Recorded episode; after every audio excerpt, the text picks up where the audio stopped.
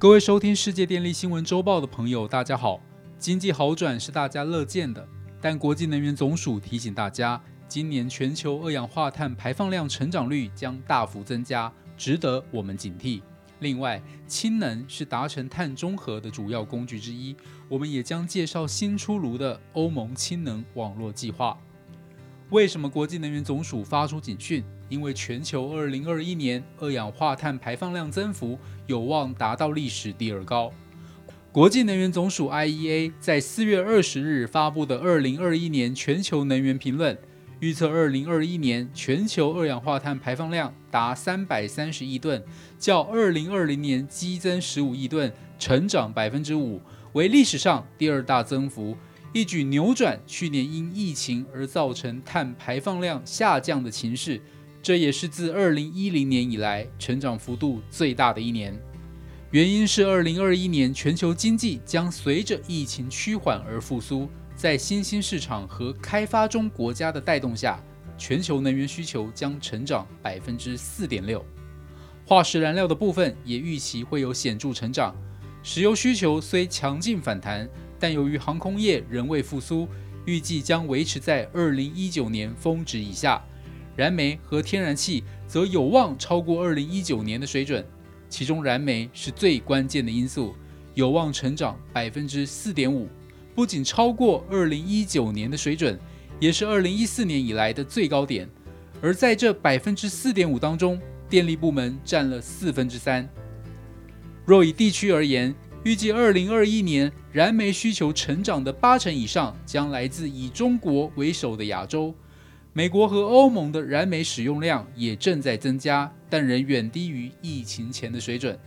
这其实是一个极为严重的警讯，说明各国度过疫情危机后对经济复苏的重视程度远高于气候永续发展。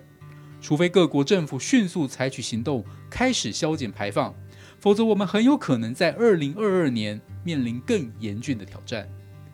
虽然燃煤使用量增长，但是再生能源的增长幅度仍然非常亮眼。二零二一年全球再生能源发电量占比将较去年成长百分之八以上，预计中国将占全球再生能源发电量成长的一半，其次是美国、欧盟和印度。成长的最大贡献来自太阳能和风能，两者成长率。有望打破历史记录。其中，风电预计比去年增长两千七百五十亿度，约成长百分之十七；太阳光电则将增加一千四百五十亿度，比去年成长近百分之十八。再生能源总发电量有望在二零二一年达到两万八千亿度以上。再生能源在二零二零年发电量占比约百分之二十九，将在二零二一年。一举跨过百分之三十的大关，这也是自工业革命以来的最大占比。尽管 IEA 警示碳排放量将会比去年明显增加，提醒大家注意，但其实各国为了想要达成碳中和目标，除了发展再生能源外，仍努力开拓新的能源领域，其中氢能被视为是转型的成功关键之一。之前在第九集，我们有跟大家介绍过各国氢能的发展状况。现在我们来看看在欧洲所谓的串联式氢能网络计划。欧盟十一国的天然气网络营运商已共同加入欧盟氢能框架协议，提出到二零四零年完成近四万公里氢能网络的愿景。在去年七月。欧盟执委会发布了氢能发展策略，计划在二零三零年使用四十 gigawatt 的电解槽生产最多一千万吨的氯氢。为达到这个目标，欧盟执委会表示，在未来十年内要建立流动性高且运作良好的氢气市场，因此要立刻进行氢能输送管线的架构规划。而这份框架协议与欧盟执委会去年发布的氢能策略一致。原本的愿景只提出将完成长达两万三千公里的氢气管线网络，涵盖十个欧洲国家，包含比利时、捷克、丹麦、法国、德国、意大利、荷兰、西班牙、瑞典和瑞士。但目前更新后的愿景几乎多出原先设定的一倍，从两万三千公里增加至三万九千七百公里，并且串联二十一个欧盟国家，包含中东欧。英国、爱尔兰、希腊和北欧各国。氢能网络的建立不仅有助于一些减碳难度较高的产业进行脱碳，例如化学及钢铁制造业，也可以透过横跨整个欧洲的天然气接收站，接收从北非、中东和澳洲充沛的太阳能发电而产生的进口滤氢，甚至借由离岸风力发电时，可将多余的风能转化成氢能。作为在无风的气候下用来平衡电网的一个好选择。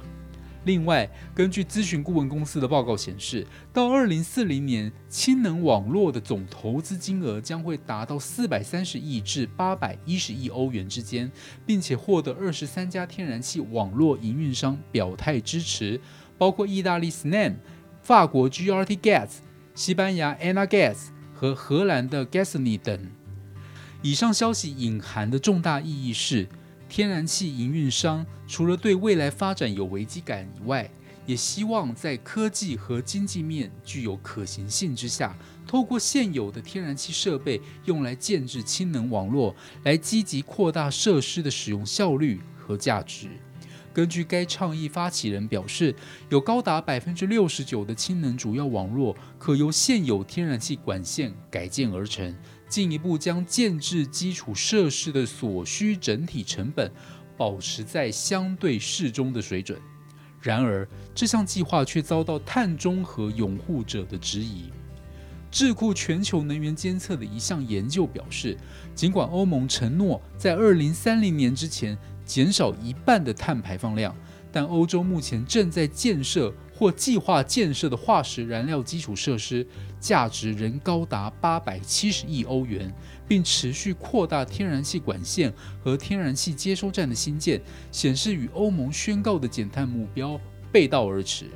另外，根据欧盟执委会的气候政策，到二零三零年，天然气需求预计将降低百分之二十五，将使得欧洲部分天然气基础设施沦为搁浅资产的可能性大大提升。